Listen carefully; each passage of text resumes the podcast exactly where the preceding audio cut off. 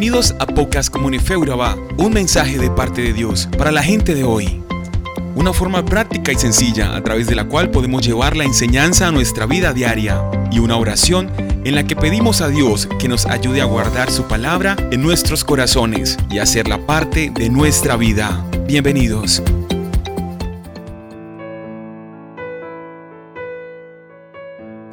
Hola querida comunidad, estamos en el libro de Lucas capítulo 20. No olvides leerlo hasta el final porque te vas a encontrar con historias, parábolas y sobre todo preguntas, muchas preguntas. ¿Con qué autoridad haces estas cosas? ¿El bautismo de Juan era del cielo o de los hombres? ¿Nos es lícito dar tributo a César o no? Ah, esas preguntas de dónde venían? Pues de los sacerdotes y los escribas que venían contra Jesús. Tenían miedo, tenían temor y sobre todo creían que perderían toda la autoridad frente al pueblo, porque Jesús en días anteriores había destruido el templo, porque se habían dedicado a dañar todo lo que ellos habían creado como mercado. ¿Por qué? Porque estaban destruyendo el objetivo principal del templo que era adorar y conocer de la palabra de Dios. Entonces los sacerdotes empezaron a acusar a Jesús con las siguientes preguntas. ¿Con qué autoridad haces esto? Pues Jesús es muy inteligente y Dios derrama su sabiduría en él. Mas sin embargo, Jesús respondió con otra pregunta. ¿El bautismo de Juan era del cielo o de los hombres? Esa pregunta puso a pensar a los sacerdotes y decían entre ellos mismos, si decimos que es del cielo, Mm, nos va a decir, ¿y por qué no creyeron? ¿Y por qué no le recibieron? Pero si decimos que es del hombre, el pueblo vendrá contra nosotros y nos apedreará. Ese era el temor de los sacerdotes.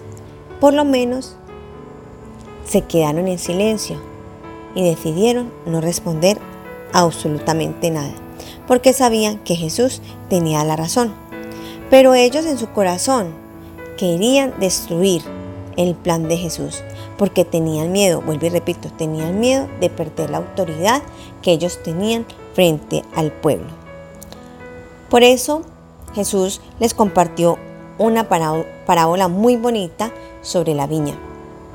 Decía que un hombre había dejado unos eh, administradores en su viña, ¿cierto? Y después de un tiempo, él mandó a otras personas a recoger el fruto de esa viña. Pero los trabajadores que habían allí no quisieron dar nada y les decían que no y los mandaban sin nada en sus manos. Después de un tiempo, volvió a mandar otros obreros a recoger el fruto de la viña. Y esos mismos trabajadores que estaban dentro de esa viña no quisieron dar nada para su amo, para su jefe. Entonces, el dueño de la viña empezó a decir, ¿cómo recupero mi tierra? ¿Cómo recupero mis cosechas? ¿Sí? ¿Qué haré si a mis trabajadores no les hacen caso? No les entregan nada. Entonces, Dios dijo, si a ellos no le hacen nada, no les entregan, pues enviaré a mi hijo para que viéndolo a él respondan y me den todo el fruto de esa viña. Ese era el pensamiento de Dios. Pero cuando mandó a su hijo, allá los administradores tuvieron temor, tuvieron miedo y dijeron, ahí viene el hijo, ahí viene el heredero, nos va a quitar lo que es nuestro. Y tenían mucho temor. Entonces hicieron un plan y el plan era sacar al hijo de la tierra y matarle. Ese era el plan de ellos. ¿Por qué? Porque no querían dejar esa viña. Esta parábola tan hermosa es realmente el sacrificio que Dios hizo con su Hijo al mandarlo a la tierra. Lo mandó por amor a nosotros y nosotros no le recibimos como era debido y le crucificamos, lo matamos, pero en su, misericordia, en su infinito amor, Jesús resucitó al tercer día para demostrar que sí era el Hijo de Dios, que tenía el poder sobre la tierra y que sobre todas las cosas nos amaba y nos libraba del pecado. Nos libraba y nos daba perdón. Pero esto enfureció más a los sacerdotes y a los escribas y a los fariseos y empezaron a generar inconformidad los unos con los otros. Por eso vino otra pregunta, porque ellos querían corchar a Jesús y dijeron, ¿nos es lícito dar tributo a César o no? ¿Qué piensas? Esa pregunta está difícil. ¿Nos es lícito dar tributo al César? El César era el rey. ¿Sí? Pero Jesús no se incomodó con dicha pregunta, pues él respondió con sabiduría y dijo, ¿qué imagen hay en la moneda? ¿Qué está dibujado en la moneda? Y ellos claramente dijeron, está el César.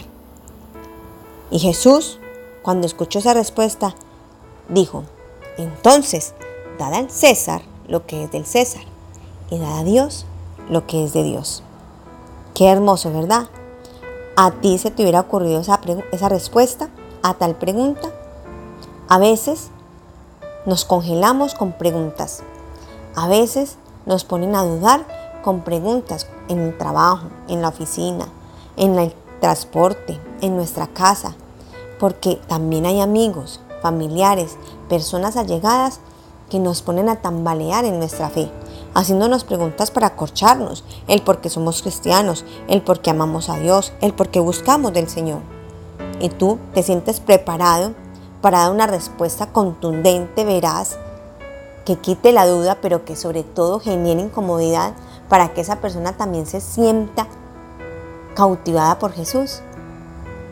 Entonces, te invito hoy a que esta reflexión la lleves a tu corazón y te des cuenta que no importa cuántas preguntas lleguen a ti, no importa cuál sea la intención de las preguntas, recuerda que Jesús también pasó por ahí.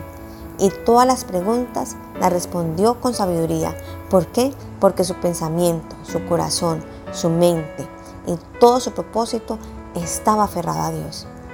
¿Qué nos invita Jesús? A que oremos, ayunemos y a que entreguemos todo nuestro pensamiento a Jesús, a Dios, y que el Espíritu Santo sea el intercesor entre el cielo y la tierra, para que de nuestra boca salgan palabras de sabiduría, salgan respuestas que confronten, pero que también cambien personas, y para que salga esa palabra de amor, de creencia y de fe para todos aquellos que nos ven y que a veces creen y quieren vernos caer. No tengas miedo. Si Jesús respondió, cuánto más hará por nosotros aquí en la tierra y dará palabra de sabiduría y pondrá la respuesta correcta en nuestra boca. Así que amigo, hermano, comunidad, los invito a que sigan leyendo este libro porque de aquí y todas las parábolas que vienen aprendemos a responder con amor, con gracia y con la sabiduría de Dios. Los invito a que. Señor, gracias porque tú eres fiel y soberano. A veces nos dejamos contaminar y nuestra boca habla banalidades. Decimos comentarios, hacemos cosas que ni siquiera habíamos pensado. Pero hoy aprendimos, Señor, que es mejor ligar nuestra mente, nuestro corazón, nuestros pensamientos a ti para que la respuesta venga del cielo y podamos cautivar aquellos incrédulos, aquellos que quieren dañar y aquellos que quieren verme caer. En el nombre de Jesús te doy gracias. Amén. Somos Comunife Urabá, un lugar para la gente de hoy. Síguenos en redes sociales como Comunife Urabá y en la web www.comunifeurabá.com. Allí encontrarás todo un contenido digital reservado de parte de Dios para ti. Nuestras reuniones miércoles 7 y 30 pm toda una experiencia de oración y domingos 9 y 30 am destacamos la importancia de Dios en nuestra vida al compartir en familia. Te esperamos.